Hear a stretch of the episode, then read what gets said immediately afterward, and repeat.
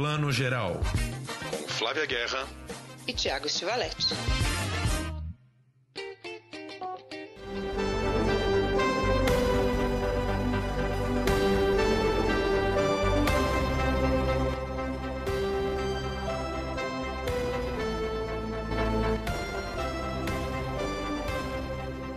Bom dia, boa tarde, boa noite. Você que está escutando o Plano Geral, seu podcast de cinema e streaming.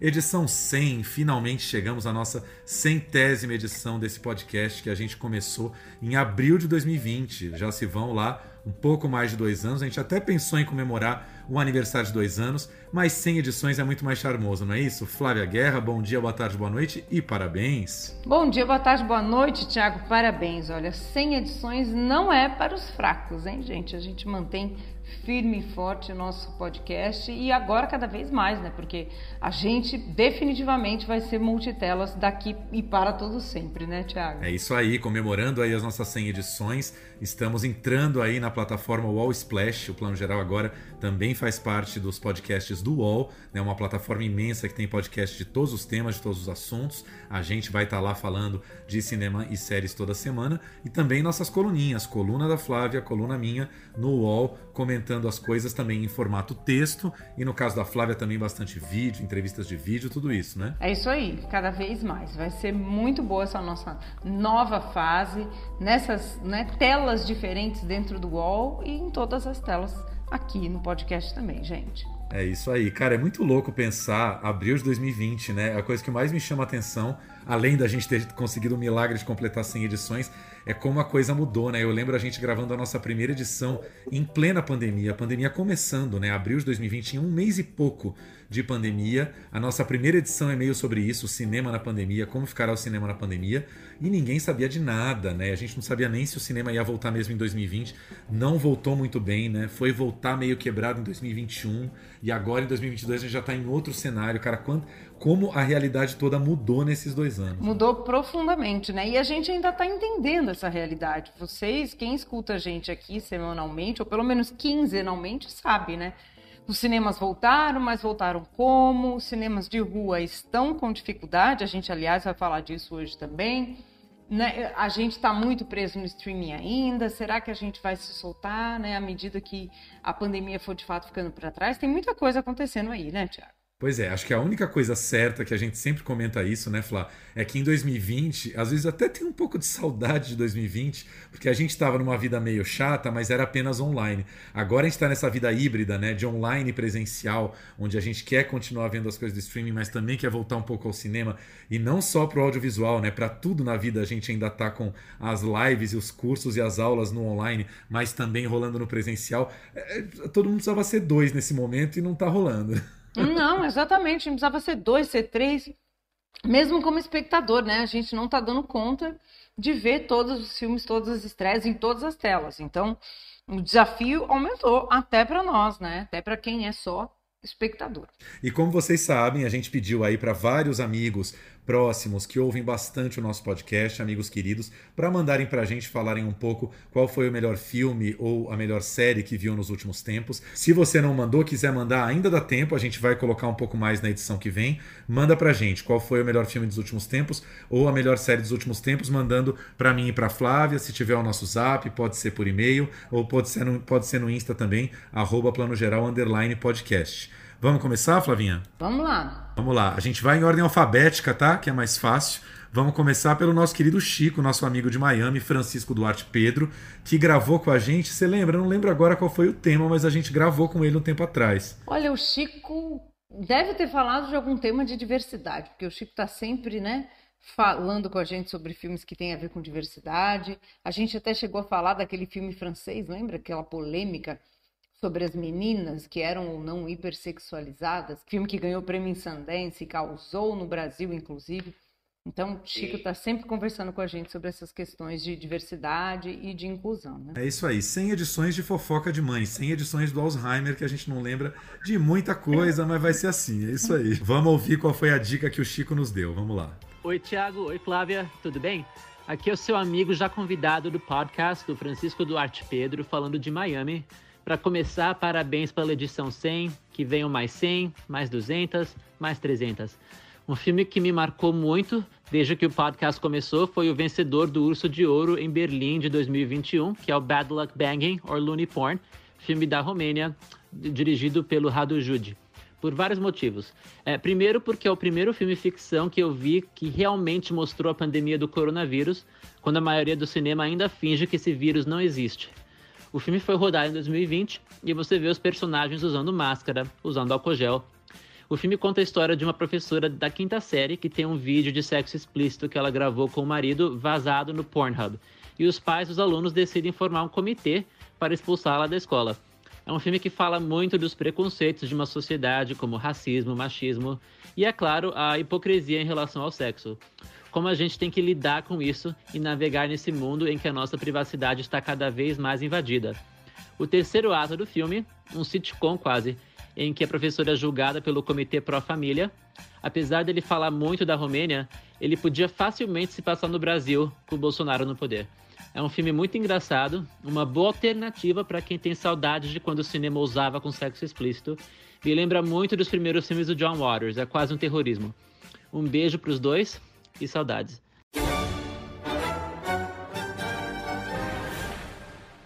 Un Xanax, vă rog. Aveți rețeta? Nu, dar nu vreau decât o pastiluță. Știți, sunt într-o situație și aș vrea să mă calmez.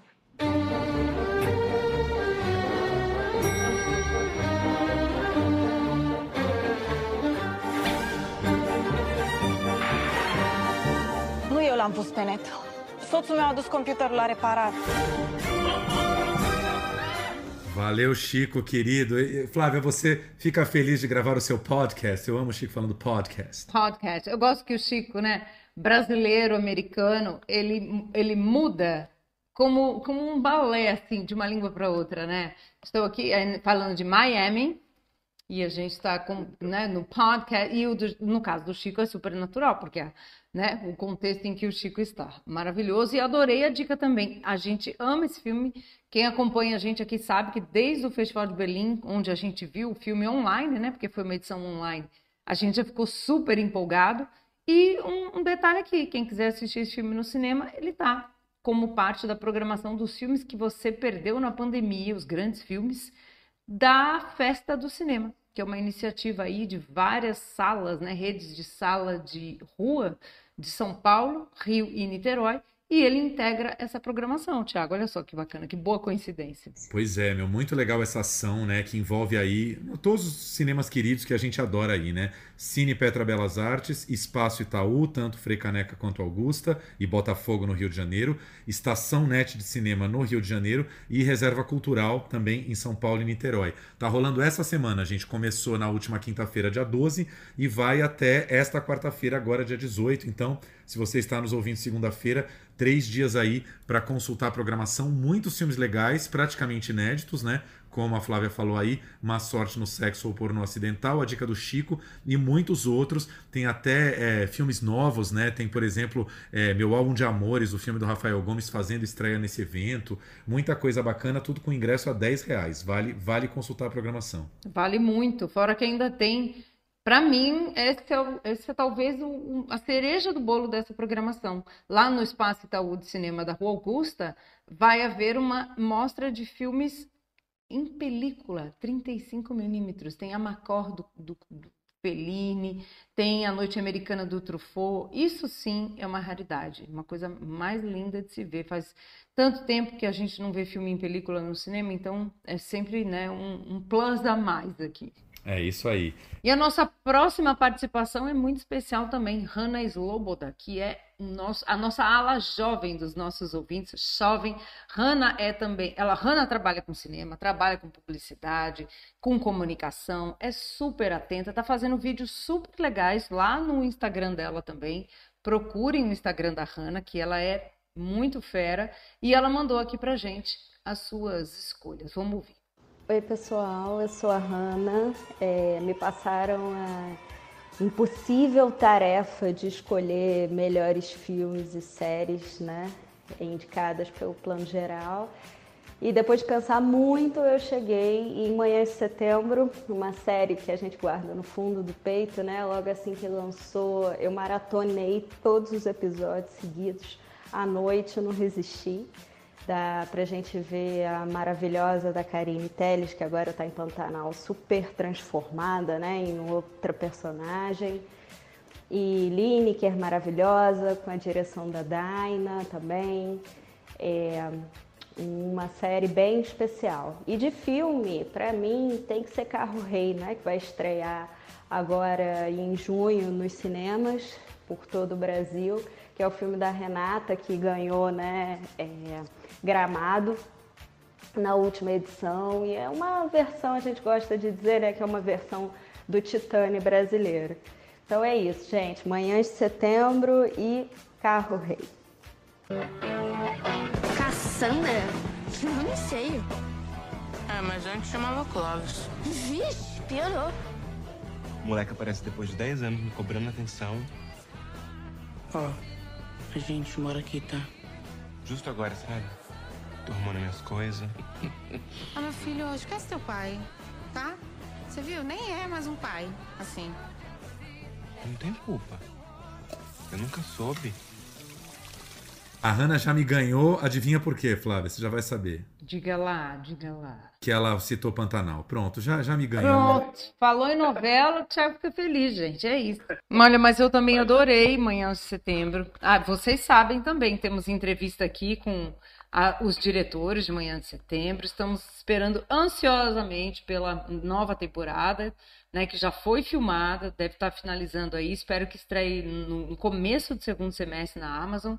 Dainara Toffoli arrasa sempre também, então a gente é muito fã da série. É isso aí, tô olhando aqui, agora eu tô certinho aqui com o nosso índice de edições, a nossa entrevista de manhã de setembro, a edição 63 de julho do ano passado. Tá tudo numeradinho nas plataformas digitais, Spotify lá, é só buscar. A gente numerou justamente para ter esse índice, então vamos usar ele agora, né? Edição 63, o papo de manhã de setembro. Vamos ouvir mais um agora, nosso querido João Fernando, nosso amigo, né, produtor que trabalha muito com cinema e televisão lá no Rio de Janeiro. A gente adora o João Fernando. E João Fernando é uma das pessoas, né, Flávia, que ouviu, acho que praticamente todas as nossas edições, assim, ouvinte fiel, assim, número um. Isso aí, maravilhoso ele.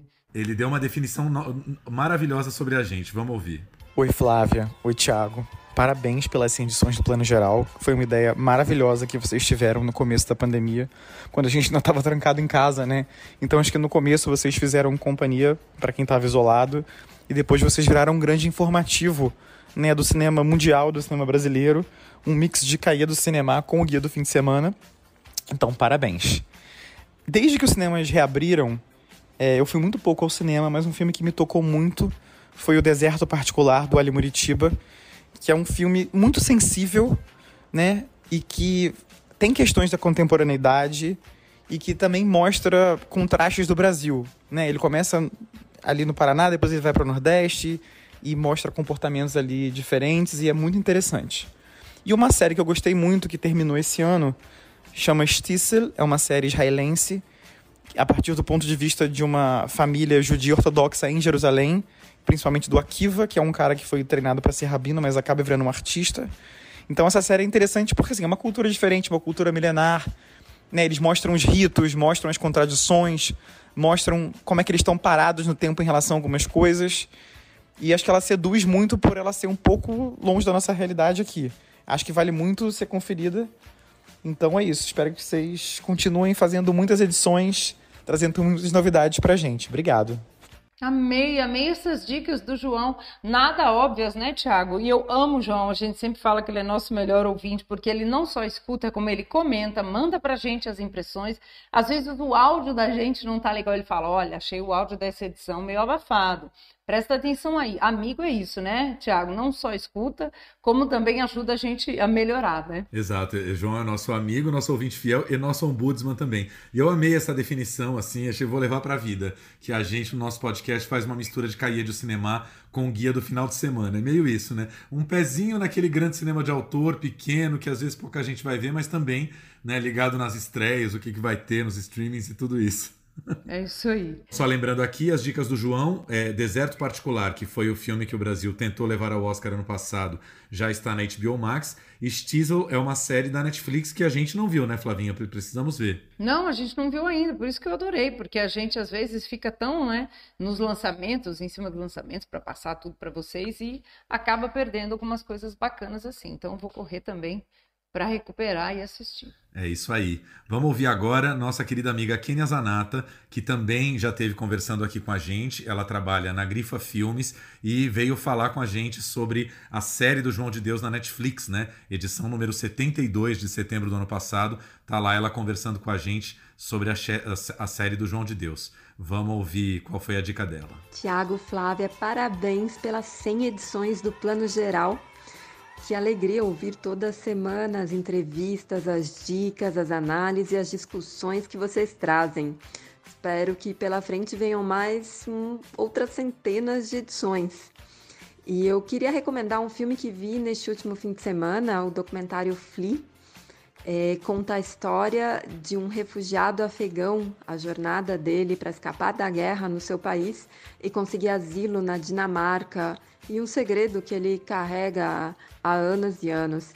Esse filme foi feito em formato de animação para proteger a identidade do protagonista e também acabou se tornando mais universal por conta disso, ao mesmo tempo uma fábula atemporal e uma história terrivelmente atual. Kaboul, les attaques des Moudjahidines repris.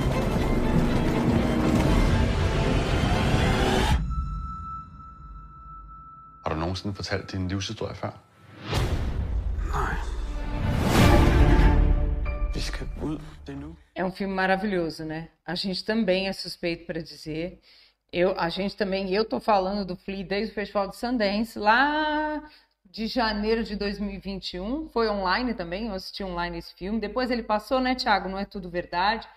Aí ele estreou e a gente também falou dele, então adorei isso que a, que a Kênia trouxe.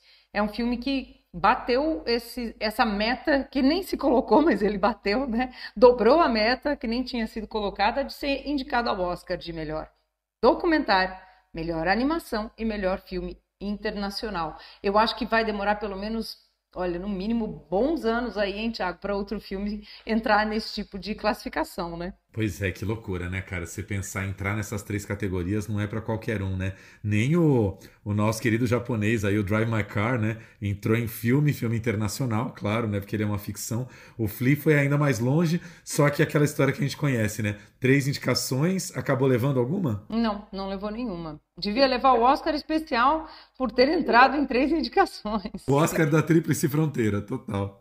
Quem é a nossa próxima convidada a falar? Uma pessoa muito querida aqui que fez parte do nascimento desse podcast. Por favor, anuncie ela. Maravilhosa. Ela fez parte do nascimento e da concepção. Graças a Lívia temos nossa vinheta, tivemos toda a formatação de como que a gente ia pensar o, o, podcast. Lívia, que é cineasta, está dirigindo, está super ocupada, isso que é bom. Hoje quem está editando o nosso podcast é o Danilo Sica, mas a Lívia Capelari foi a nossa primeira editora. Já já a gente vai trazer novidades dela aí, que ela tem coisas ótimas para contar em cinema. Nós vamos ouvir aqui as dicas da Lívia. Oi, Flavinha. Oi, Tiago. Queria parabenizar vocês pela centésima edição do Plano Geral. Muita alegria de ver que o projeto não só vingou, como vocês brilhantemente tocaram ele aí é, por 100 edições. Me lembro como se fosse hoje, quando a gente começou, dos desafios de, de dar forma para ele. E hoje ele aí já é um, um podcast de sucesso. Desejo mais muita celebração de muitas edições para vocês. Vocês continuem brilhando e dando essa contribuição incrível para o cinema nacional e para o cinema mundial também. É, parabéns e longevidade para o plano geral. Vocês pediram a lista aí para gente, eu vou mandar para mim a série a melhor dos últimos tempos que mora no meu coração é Breaking Bad, é, sem dúvida, ela mar me marcou muito. Eu acho incrível essa série, acho tudo incrível. Fico impressionada como a gente acompanha a, a jornada de muitos heróis, né? Todos os personagens é, têm uma jornada do herói e eu acho brilhante a forma como eles conduziram toda a série, o roteiro, a direção. Então, sem dúvida, essa é a minha favorita aí é, no quesito séries. É, já filmes, eu tenho dois filmes favoritos da vida que é, nunca vão deixar de ser, que é Clube da Luta. Eu gosto muito, acho a atuação dos dois no filme incrível, acho o roteiro incrível. E Brilho Eterno de uma Mente Sem Lembranças também é um filme que mora no meu coração. Eu acho ele um filmaço. E se alguém por acaso ainda não assistiu, por favor, corra e assista. Mas vou deixar um filme brasileiro também que eu acho sensacional, que é Cidade de Deus. Acho que a gente tem que sempre lembrar, lembrar e valorizar esse filme, porque sem dúvida ele foi um marco para o cinema nacional. E aí vou deixar alguma coisa aqui da, da linha que mora no meu coração, que é o documentário, afinal de contas, né, Flavinha? O documentário também é cinema. E aí vou deixar o 13 terceira emenda da Ava DuVernay, acho um filmaço, acho um filmaço, acho incrível esse filme, o argumento dele. E é, o nosso querido Eduardo Coutinho também não poderia deixar de ser lembrado no gênero documentário. Eu amo Edifício Master e acho que todo mundo deveria assistir. Então tá aí é, os filmes para mim que me marcaram e que, que são muito importantes, que eu considero é, muito importantes para o cinema mundial e para o cinema nacional. Obrigado, Lívia querida. Um beijo para você. Saudade de trabalhar com você. Menina, mas a Lívia foi maravilhosa. Ela deu seis dicas. Ela não deu uma dica só, ela deu seis dicas e foi nos cânones, né? Até série ela foi no cânone de Breaking Bad. Maravilhosa. Sou suspeita, sempre falo, é uma das séries da minha vida. Demorei tanto para ver. Eu vi em uma daquelas semanas, sabe, gente, que eu falo aqui, intermináveis entre um Natal e um Ano Novo, de algum desses anos aí, mas foi recente, tipo, sei lá, 2018, 2019, quando já tinha até acabado Breaking Bad. E eu sempre falo que é daquelas que eu queria esquecer para ver de novo, porque é um roteiro primoroso, é um arco dramático da série toda que, como poucos, não, Tiago? Acho que é um marco mesmo. You want to cook crystal meth? That's right. You know the business, and I know the chemistry. Like shining oil, this night is dripping down. Stars are slipping down, glistening. Adorei, gente. Ela deu uma dica de série, aí ela deu um, um, longa estrangeiro, um longa de ficção nacional, um documentário. Ela foi, ela foi igual o Flea, ela foi em todas as categorias, assim, pá, pá, pá. Vamos aproveitar, dar uma pausinha aqui, a gente vai ter vários outros depoimentos. Vou comentar um pouquinho aqui, Flavinha. Ontem corri ver, perdi, né? Não consegui ver na sessão de imprensa. Corri ontem para ver o famoso O Homem do Norte, um filme que os, os cinéfilos estavam muito aguardando, porque é dirigido pelo Robert Eggers, né? Os cinéfilos amam Robert Eggers desde A Bruxa, né? Um terrorzaço de 2015. E depois, uns dois, dois anos atrás, mais ou menos, ele fez O Farol, aquele filme incrível em preto e branco com o William Defoe e o Robert Pattinson. E agora voltou com essa mega produção, 90 milhões de dólares, ou seja, oito vezes mais do que custou os outros filmes dele, né? Estrelado pelo nosso querido Alexander Skarsgård. Que menina, é, um, é uma fábula viking, né? O filme é uma grande fábula viking. O Skarsgård já estava grandão, já estava meio, já tinha feito Tarzan, né? Ele tá maior do que o Tarzan, ele tá assim do tamanho de Schwarzenegger, ele tá bombado no nível master. É um negócio até meio aflitivo de ver, você acredita? Eu acho incrível isso mesmo. E olha que Tarzan ele já estava, né, saradíssimo. Lembro que eu até entrevistei ele, que ele foi para o Brasil. Na época que o Brasil estava nas vacas gordas, elas vão voltar. Tinha, teve muitas junkets, né, muitos lançamentos no Brasil. Junket é o que a gente chama que é o encontro dos é, atores, atrizes, diretores, enfim, com a imprensa para dar entrevistas. E ele já, eu lembro disso, ele estava super já fortão. Incrível como melhorou. Mas, né, não sei se melhorou, sabia? Não, não definiria dessa maneira, não. Olha, até eu que sou gay, que deveria gostar desse corpaço todo, é um negócio bizarro, cara. Ele tá com um quadro, sabe o quadro aqui, a ligação do pescoço com o ombro?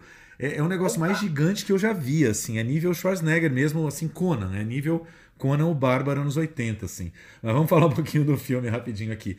Essa fábula viking, é, acho que é a melhor coisa que o filme me trouxe, assim. Eu não sabia que a própria história do Hamlet, do Shakespeare, é baseada numa, numa, numa história, numa lenda escandinava, numa história viking do príncipe Hamlet, que viveu, é, até o nome é igual, né? Hamlet, Hamlet que viveu mais ou menos o que o Hamlet viveu, né? Ele era herdeiro de um trono, né? De um reino. É, o tio dele acaba matando o pai. Ele foge desse reino para não ser morto também e jura vingança. Promete voltar anos depois, né? Já adulto, já mais crescido, para se vingar desse tio e recuperar a mãe que casou com esse tio. Ou seja, né? Essa é a história do Hamlet e também, como o próprio Robert Eggers diz nas entrevistas, é a história do Hamlet e do Rei Leão, né? Para as novas, nas novas gerações é o Rei Leão também. E aí, cara, é uma fábula bem absurda, bem assim, cheia de sangue, cheia de urros, como bem definiu o Inácio Araújo. Todos os personagens urram muito o tempo inteiro. As batalhas, as lutas são sanguinolentas e é um filme muito do absurdo, assim. E tem uma curiosidade de ter Nicole Kidman fazendo a mãe do Alexander Skarsgård, sendo que, primeiro, acho que ela não tem muita idade para isso. Segundo, ela era a mulher do Skarsgård em Big Little Lies, né? Então tá todo mundo comentando essa, essa diferença, né? A mulher que agora virou mãe do Skarsgård. Ela tem cenas já na segunda fase com Skarsgård adulto e ela como mãe, assim, né? Só que a personagem dela é bem interessante, porque tem uma, uma grande reviravolta em torno dela no meio. Agora, o filme em geral Acho difícil, Flavinha, porque é um filme meio um pé em cada canoa, sabe? A gente que é mais cinéfilo vai achar tudo muito exagerado e o público médio, a sessão que eu fui ontem no Frecaneca, o público médio ria bastante em cenas que não era para rir, sabe? Achando todo aquele exagero viking meio humor involuntário. Então eu acho que é um filme até interessante em certos aspectos, mas que acaba não agradando nenhum lado nem no outro, assim, arriscado, né? Poxa, arriscado mesmo. Agora, curioso, né? Essa coisa que você disse que ela faz a mãe dele, né? Nicole faz a mãe dele é, realmente a vida das atrizes, dos atores aí. É, é, o Eggers tem um estilo de mão pesada, né, gente? Vamos combinar sutil ele não é nos filmes dele, né? Eu não vi o filme ainda, estou aqui falando de achismo, mas tudo que vocês estão me dizendo meio casa com o estilo dele, que é um estilo bem afetado. Né? Pois é, mas assim, eu acho que os dois primeiros filmes, A Bruxa e o Farol, era uma proposta totalmente autoral dele, né? O que ele queria fazer e tal. Agora é filme de grande estúdio, né? É a Universal por trás, dando 90 milhões de dólares na mão dele, então você vê que tem uns compromissos ali a resolver e é um, é, é, é um tom, é uma grande eloquência assim de Game of Thrones, de, de, de blockbuster, né? Aí isso complica um pouco as coisas. E a última curiosidade que eu não posso deixar de citar é que a, o par romântico aí do, do Skarsgård no filme, é, do Amulet, né? É vivida pela nossa querida Anya Taylor-Joy, que foi uma revelação do Robert Eggers, né? Anya Taylor-Joy, ela surge no A Bruxa, num papel muito importante, e depois vai fazer, né? O resto é história, ela vai fazer o Gambito da Rainha, aí uma das séries mais vistas da, da Netflix de todos os tempos, né? Explode de vez com o Gambito da Rainha, então é interessante ver ela voltar com o Eggers agora falando uma língua nórdica ali de vez em quando. Ela fala inglês, claro, mas de vez em quando arrisca ali um nórdico, um escandinavo bem interessante. E tá linda, né, para variar. Adorei, adorei. Assim, eu acho que, mesmo sendo cinema, 90 milhões, né, gente? É um troco aí, uma coisa boba, né? Vale a pena, vale ver esse espetáculo no cinema. É isso, filme para tela grande, filme de muita testosterona, assim. Espectadoras mulheres tenham paciência, porque é aquele filme, teve até todo esse debate em torno, assim, que parece que a galera trumpista, né, a galera mais Donald Trump nos Estados Unidos, abraçou o filme, porque é isso aí, é isso que a gente tá precisando ver de novo no cinema, mais testosterona, mais homem lutando. Aí o Egger já ficou puto, né, porque falou, não foi para isso que eu fiz o filme, aquela coisa toda, porque, enfim, realmente é um filme de testosterona nível 300, assim. 300 de Esparta. Olha só. Gostei de saber, Tiago. E agora eu chamo aqui uma outra super amiga do podcast, Lili Martins. Lili mora em Paraty. Hoje nós estamos, parece Rádio AM, né, gente? Um beijo para a Lili, lá do Corisquinho de Paraty. Muito bom. Mas é verdade, Lili mora no bairro do Corisquinho, em Paraty. E ela tem um Airbnb lá. Gente, você quer passar um fim de semana no mato maravilhoso, ouvindo o rio, mais pertinho da praia? Fala com a Lili, chama Canto Lilágua coisa mais maravilhosa do mundo. E lá ela ouve a gente, porque podcast tem essa vantagem. A gente ouve na hora que quiser, de manhã, em contato com a natureza, no seu horário. Não precisa ficar dependente de horário ao vivo do rádio. Esse, isso é bom do podcast. E a Lili mandou também. Olha, eu tô, eu tô vendo aqui, Thiago, que as mulheres estão assim, as mulheres estão mandando milhões de dicas, né? A, a, a mulherada quer, quer dar várias, fazer aquele serviço completo. Só uma coisa antes da gente ouvir. Eu adorei que a gente vai sair dessa centésima edição com a melhor definição do plano geral. Uma mistura de caia de cinema com guia do final de semana com rádio AM. Tá maravilhoso isso. É isso aí, gente. É um mundo híbrido. Vamos lá. Oi, Ó, oh, meus filmes preferidos são Alabama Monroe, Enter the Void e é, Drunk. E de documentário é o ônibus 174 e o melhor de todos, que é Maradona por Costurica. Muito bom. O melhor documentário do mundo, eu acho. Bom, Primeiramente, já o personagem Maradona já é um personagem muito interessante. É, tem muito, muitos aspectos para abordar sobre Maradona e justamente eu acho que é um documentário completo. Eu gosto de usar o termo completo, assim, porque quando eu gosto dos filmes é quando mexe com muita coisa, muito sentimento, sabe? E no, no documentário do Costurica ele consegue justamente abordar todos, todas as faces do Maradona. Ele consegue, com a sensibilidade dele, ele consegue adentrar assim no mito Maradona e, e explorar tudo, né? Tanto o lado artista do futebol, quanto o lado político, quanto o lado psicológico dele, né? Com autodestruição. E ele, na verdade, nos mostra que o Maradona, no final das contas, ele era um cara que não fazia mal a ninguém. Ele fazia mal somente a ele mesmo, né? Ele queria o bem de todo mundo e era uma pessoa que se importava com, com os outros no geral. Talvez tenha até largado um pouco a família, mas ele humaniza assim o Maradona. Ele consegue realmente chegar a fundo nesse personagem. Então por isso que e ainda tem, né, a música, a edição com, a, com as músicas perfeitas também. E por isso eu amo esse documentário. Beijo. son dos.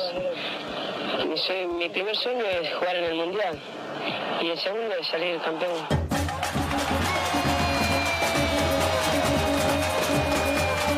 Once a god, always god.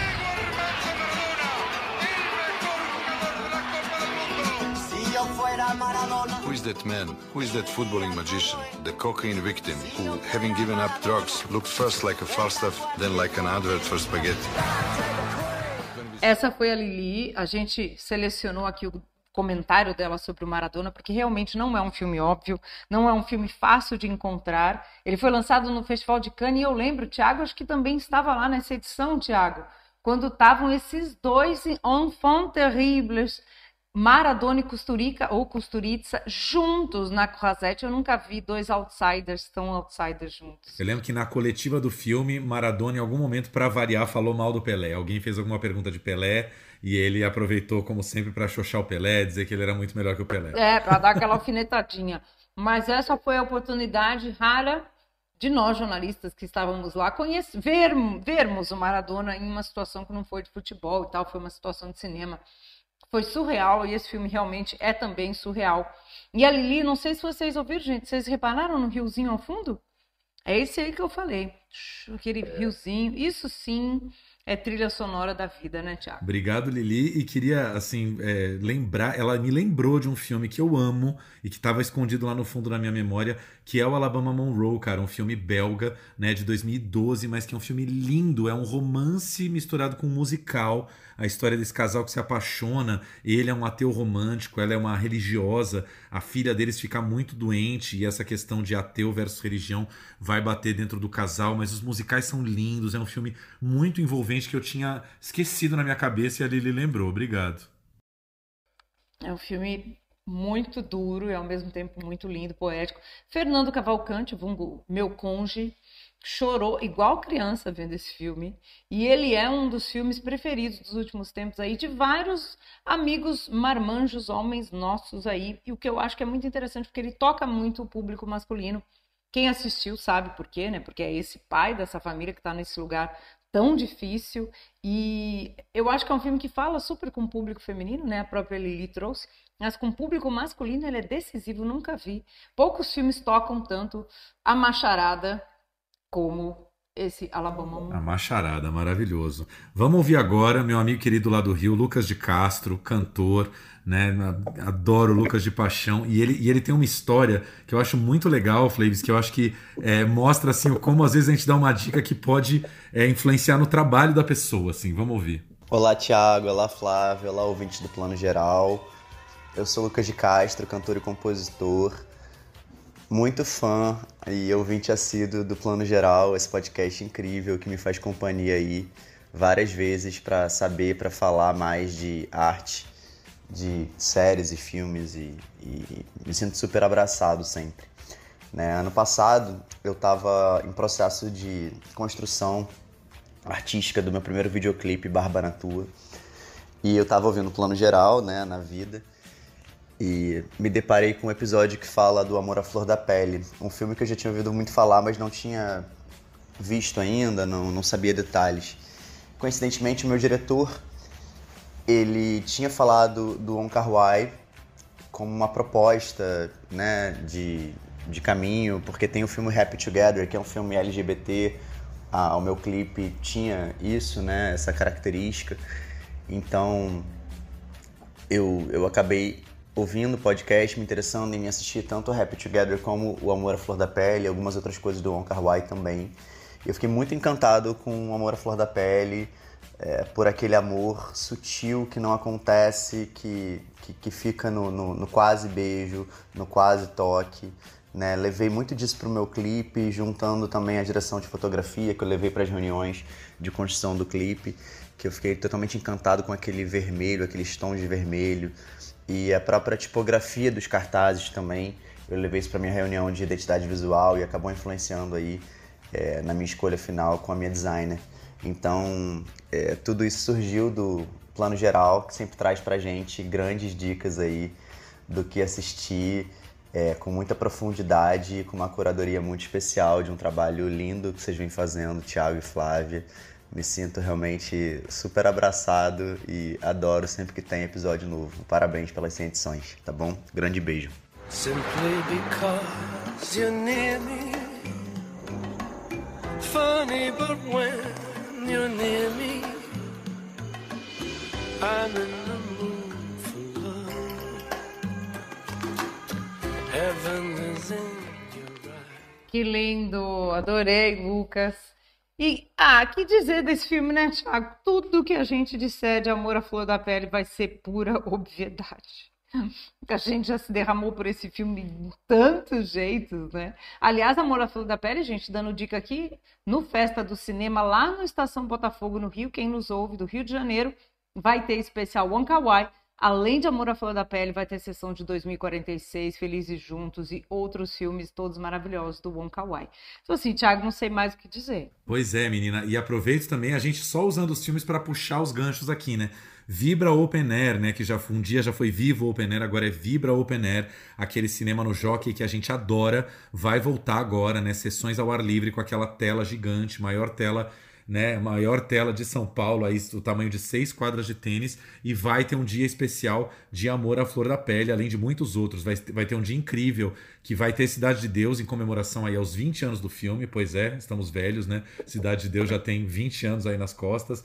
Vai ter show, vai ter muita apresentação, vai ter Eduardo e Mônica, assim, a programação tá muito legal e muito variada, inclusive com os clássicos aí. Isso aí, maravilhoso, né? Uma das maiores telas do mundo. Eu, tô, eu não tô chateada, né? Mas que pena que eu vou perder, porque é um festival que eu adoro. Eu, eu, todas as edições eu gosto de ir. Acho que esse ano adiantou um pouquinho, porque em geral é um pouquinho mais avançado no inverno. Eu acho que essa. Eu lembro que eu sempre levava meu cobertorzinho, tinha cobertorzinho nas cadeiras.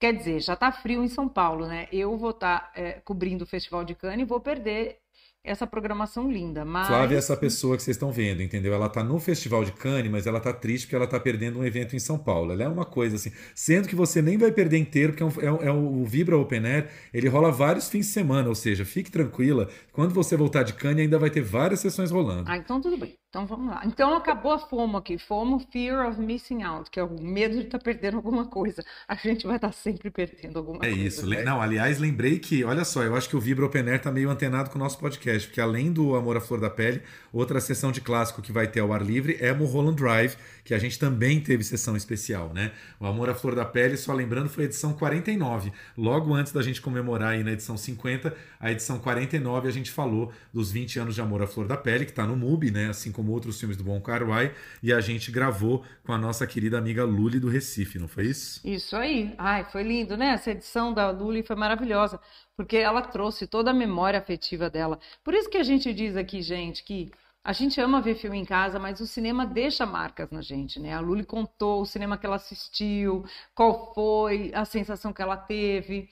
Então, isso tudo faz uma diferença imensa, né? Eu até lembrei nessa edição de que eu vi Amor à Flor da Pele numa sessão especial em película no Cine Sesc, porque o Cine Sesc tem, né, os especiais em película. E eu, eu faço uma parte aqui para dizer que eu e Tiago estamos muito tristes, não só nós, todos os cinéfilos de São Paulo, com o fechamento da sala 4 e 5 ali do espaço Itaú de Cinema da Rua Augusta. Porque muitos filmes desses a gente viu ali. Acho que o primeiro Pasolini que eu vi na minha vida, eu vi na sala 4 do Itaú Augusta. E saber que duas salas, ainda que a 5 fosse uma sala micro, né, quase uma sala de amigos, vão terminar, né, vão cair, porque vai virar um prédio lá, né? Alguma coisa assim, deixa a gente muito triste. A Tati Vasconcelos, que é nossa amiga jornalista, âncora da CBN, escreveu uma coluna especial no UOL falando disso, né? De, de que pena que a gente está perdendo salas de cinema assim. Mas eu puxei esse gancho só para lembrar que a gente falou disso, né? Das sessões de rua que a gente viu quando viu a primeira vez Amor à Flor da Pele.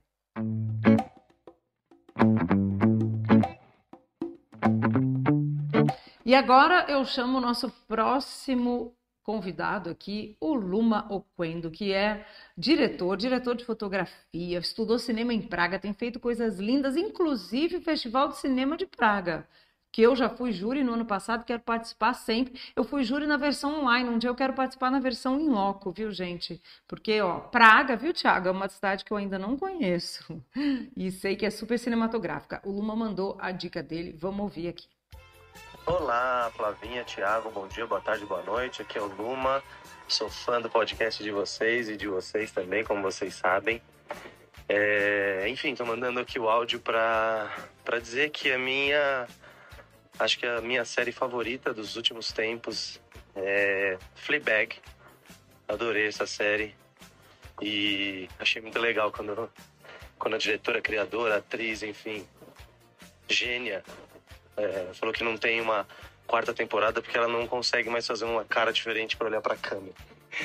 É, enfim, essa é a minha série favorita. Eu também gosto muito de Undone e I May Destroy. Eu acho que essas três para mim são geniais. Mas Fleabag é minha favorita. Beijão para vocês, parabéns pelo podcast, é lindo sempre. Sempre divulgo e continuarei divulgando. Vocês são demais. That feeling when a guy you like sends you a text at 2 o'clock on a Tuesday night asking if he can come and find you? And then you open the door to him like you've almost forgotten he's coming over. Oh. Valeu, Luma querido. Luma, que eu sei que foi seu aluno no curso documentário, foi isso, Flávio? Foi, foi isso. Foi meu aluno. Luma que eu não conheço pessoalmente, mas que de vez em quando fala comigo ali também, dá uma dica também, como o João Fernando, às vezes ele comenta, o áudio não estava muito bom, ele dá, dá os pitacos dele, assim, acho maravilhoso, né? A gente sabe que está sendo ouvido quando a pessoa dá um retorno. É isso aí. Adorei a dica dele. A gente também ama Fleabag e eu acho super corajoso também da, da Phoebe que é a criadora, né, de parar no auge assim, porque ela brincou, não tem mais cara para fazer e tal, mas ela disse isso também, que ela parou no auge, né, na segunda temporada, porque ela já tinha dito tudo que ela tinha para dizer, a série tinha encerrado o ciclo dela e bola para frente. Ela está fazendo outras coisas, outros roteiros, outras criações. É muito difícil a gente saber a hora de parar e ela mandou muito bem nessa decisão. E I May Destroy You, que dizer, né? A gente também trouxe um especial sobre isso. Já martelamos na cabeça de todo mundo essa série maravilhosa. Então, Luma arrasou nas dicas. É isso aí. Fleabag, Amazon Prime Video e I May Destroy You na HBO Max. Vamos ouvir agora a nossa amiga de milênios, nosso amor maravilhoso, que participou de uma das primeiras edições, dando uma dica que eu não esqueço, que é o documentário da Aretha Franklin, maravilhoso, né? Aquele documentário sobre a performance que a Aretha Franklin fez numa igreja nos anos 60, tipo incrível. Maria Fernanda Menezes, nossa querida Mafê, dando a dica dela. Vamos ouvir. Oi, Flávia, Thiago e ouvintes do Plano Geral. Aqui é a Maria Fernanda Menezes. É uma honra participar dessa comemoração das 100 edições do podcast e por isso eu quero falar sobre uma série que eu assisti esse ano e amei. E principalmente, e sem spoilers aqui, porque essa série tem um dos melhores finais que eu vi esse ano. Ela é Ruptura, da Apple TV Plus, em inglês Severance, que é produzida e dirigida pelo Ben Stiller. Ele dirigiu seis dos nove episódios da primeira temporada. E a série é criada pelo Dan Erickson. Na história, alguns funcionários da empresa Lumon concordam em implantar um chip que divide a personalidade do cérebro para que um lado lembre apenas o que aconteceu no escritório e o outro lado só exista fora dele. Ou seja, você nem sabe se tem família enquanto você trabalha e fora da empresa você só sabe que trabalha lá. mas você não tem a menor ideia do que, que você faz. Fica aqui a notícia de que ela foi renovada. Então, logo mais, a Apple TV Plus vai nos brindar com a segunda temporada dessa série que é simplesmente sensacional Ruptura. Tomara que vocês gostem da dica e, mais uma vez, parabéns pelas 100 edições e que venham muitas centenas mais de episódios deliciosos de ouvir como esse. Um beijo e até! Every time you find yourself here, it's because you chose to come back.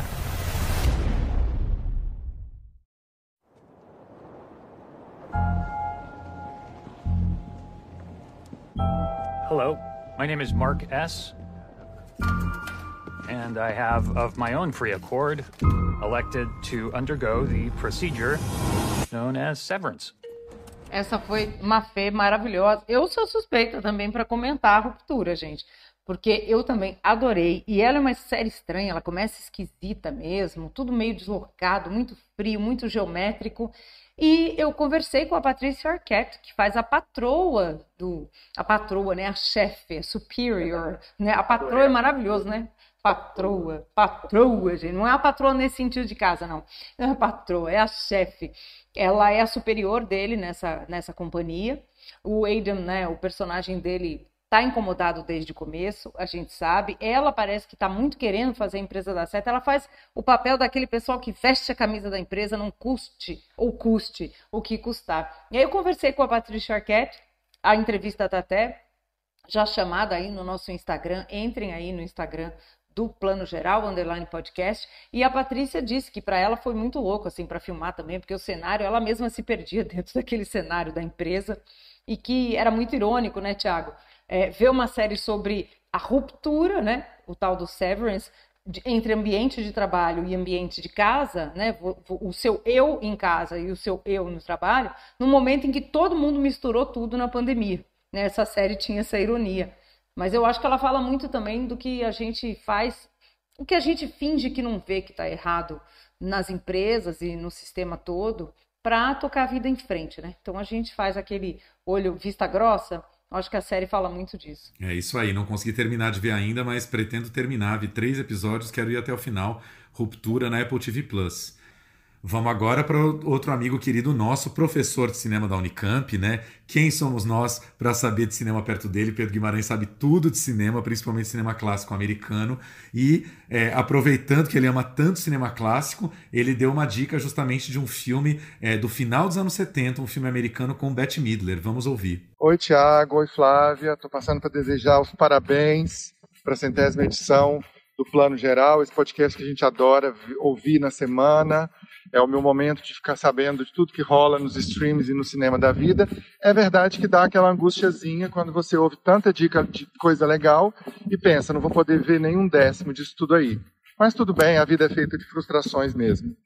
É, desejo vida longa ao plano geral, mando um beijo para vocês. E falando sobre o filme que mais me impactou nos últimos tempos, vou dizer, na verdade, do último filme que eu assisti no cinema, é, no Cine Sesc o filme A Rosa, do Mark Rydell, é, com a Bette Midler numa primeira, no primeiro papel de protagonista, uma pessoa, uma, uma mulher com uma energia esfuziante, né? ela faz uma cantora de rock do final ali dos anos 60, e o filme é entremeado por várias performances musicais da Bette Midler que são de tirar o fôlego.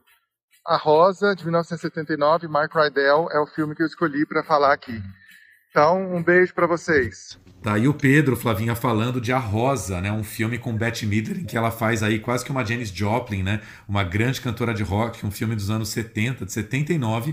Bette Midler foi indicada ao Oscar por esse filme. Um filme, assim, meio do fundo do baú, né? Um filme, eh, filme cult mesmo, né? Que a gente pode chamar de filme cult e que o Cine, o Cine Sesc acabou passando um pouco aí em sessões especiais desde o seu Festival Sesc Melhores Filmes. É isso aí. Pedro sempre trazendo produtos exclusivos para a nossa cinematografia. É, esse é um filme que a gente tem que garimpar. Graças a Deus temos o Cine Sesc. Espero que, quem sabe, entre na programação do Sesc em casa. Vamos deixar aqui esse pedido para galera, a galera que a gente ama lá do Cine Sesc. É isso aí. E agora a gente vai ouvir uma diretora que a gente adora. Acabamos de gravar com ela por falar em Cine Sesc, um especial, uma conversa do Sesc Melhores falando das mulheres no cinema, Sabrina Fidalgo. Vamos lá.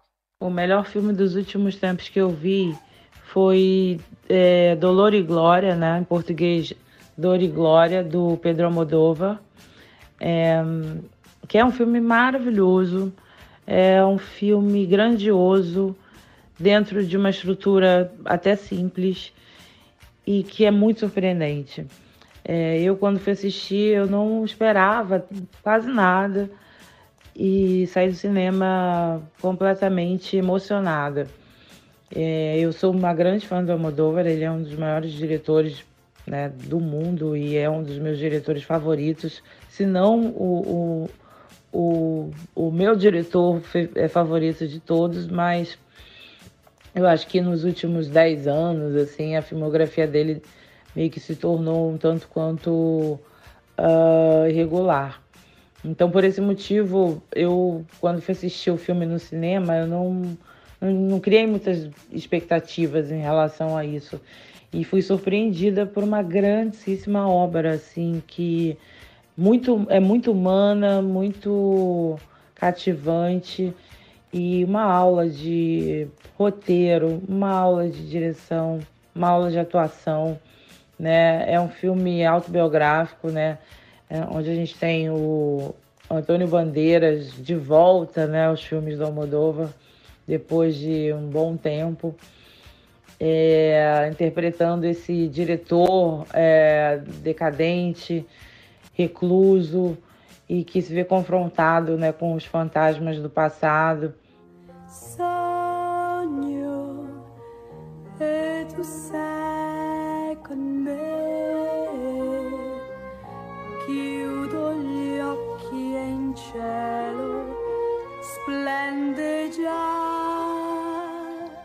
Bom, é isso, né? Dor e Glória é um dos meus filmes preferidos do Almodóvar dos últimos tempos. Eu gosto até mais do que Madres Paralelas, não pela temática, mas pelo quanto ele é bem resolvido. Eu acho que pelo quanto ele consegue traduzir todo esse universo interior do personagem em imagem, né? É tão difícil, é um filme tão intimista que fala tanto desse universo do personagem em relação aos anos, à idade, as questões, as mágoas. Eu amo esse filme. Bela dica da Sabrina. Pois é, eu acho que acaba sinalizando isso, né? A Sabrina falar do Dor e Glória depois do Almodóvar lançar Madres Paralelas também me bate um pouco esse sino, assim, de, né? Gostamos de Madres Paralelas, mas Dor e Glória é outro nível, né? É uma obra-prima que ficou muito na cabeça das pessoas, né? Interessante isso. É, é uma obra-prima. Eu acho que fala muito conosco, né? Do que a gente vem trazendo, carregando, fica mal resolvido é um, é um filme que realmente, para mim, mexe mais com o meu subjetivo do que o Matos Paralelos, que eu acho que a gente ficou. É mesmo mais distante, né? Não tem tanta subjetividade ali das personagens. Ele é um pouco mais.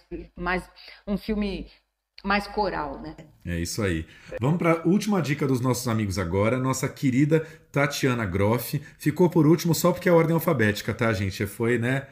Essa ordem aí que a gente fez, mas Tatiana Groff é uma pessoa que a gente ama de paixão, curadora de cinema, produtora de mostras de cinema fundamentais. É, aliás, foi a responsável aí por nos chamar para as primeiras edições especiais do Plano Geral aí, né? A Tati faz todo ano duas mostras que a gente tem gostado cada vez mais, né? A Mostra Futuros Presentes, que fala de temas assim que estão pegando fogo na Europa, e a Ponte Nórdica, né? Com filmes escandinavos assim muito interessantes que acabam não chegando ao circuitão comercial. Filmes gratuitos que entram na, na plataforma do Sesc, ou seja, festivais ultrademocráticos. Vamos ouvir o que a nossa querida Tati mandou de dica pra gente. Então, para mim, é realmente o filme dos últimos tempos é Ataque dos Cães. Pensando que é um filme que tem nuances que faz se pensar, faz sentir, leva a vários lugares e talvez seja esse trabalho não anual, não fast food, não feito todo ano Jane Campion faz um filme, mas sim faz um filme de vez em quando e quando rola, quando vem algo, pode vir algo muito impactante. A primeira coisa que eu vi nesse filme foi a direção de fotografia. Eu via cenas sobre cenas sobre cenas. É uma grande loucura, é belíssimo, é interessante, é muito profundo, muito impactante como ela trabalha isso. E todo o paralelo que se cria com o piano lá em 93, 94. É impossível não criar muitos paralelos. Primeiro, da forma, o que se apresenta. E depois se chega de fato aos personagens todos, e aí o como se apresenta. Também não tem como não criar altos paralelos, aí são né, 20 e tantos anos de diferença, ou praticamente 20 anos, algo por aí.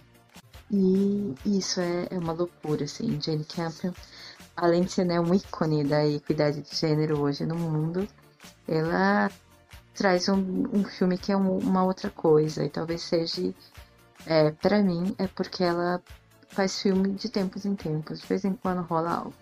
E esse algo pode levar a sentir, a um pensar muito maior do que a maioria das coisas que eu assisto. E que impactam muito pouco. Esse filme não, esse filme impacta e impacta muito. É, os atores estão brilhantes, assim, tem um trabalho de cada um ali que é talvez o melhor papel de todos eles, ao meu ver, sempre, assim.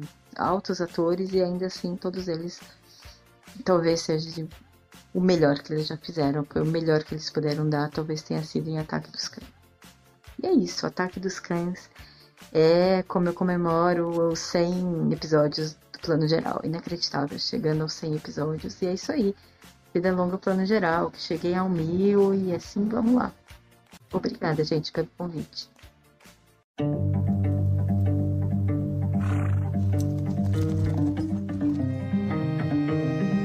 25 years since our first run together. 1900 and nothing. It's a long time. What you doing? Getting mixed up with her. You are marvelous, Rose. We were married Sunday.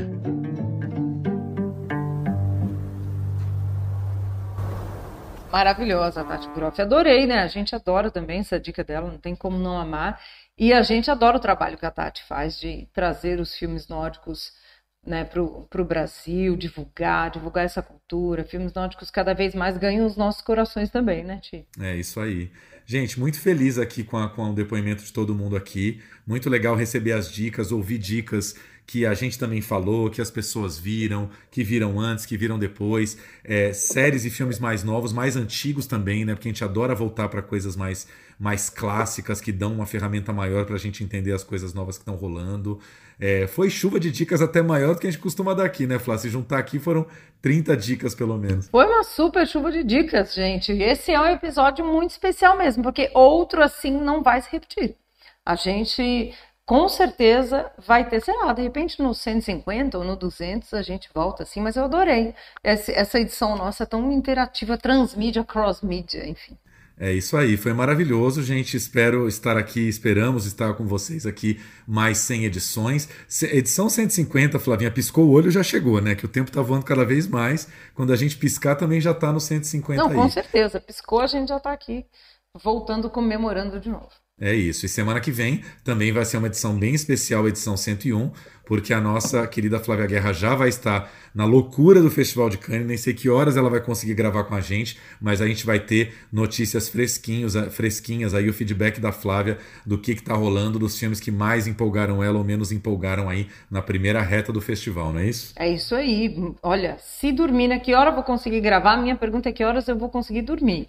Acho que essa é a mais importante, mas esse, essa primeira semana de Cannes vai ser muito animado, porque o Top Gun já passa na primeira semana, Elvis já passa na primeira semana, Armageddon, né, que tem o Rodrigo Teixeira como um dos produtores do James Gray, também primeira semana, assim, meu Deus, que primeira semana vai ser essa. Mas a gente, ó, toma, toma um energético e segue. Eu já achei que você ia falar que Kanye ia promover uma sessão especial do clássico Armageddon de Michael Bay com o Bruce Willis e Liv Tyler, assim, ia falar, nossa, o que, que esse filme tá fazendo em Kanye? Olha, não duvido nada, né? Passando Top Gun pra passar Armageddon já não é uma coisa. E vai ter também, logo nos primeiros dias de Cannes, dia 18, é o segundo dia de festival, o o filme do Glauber Rocha, restaurado, maravilhoso, Deus Diabo na Terra do Sol, no Cane Classics. Também trazemos tudo.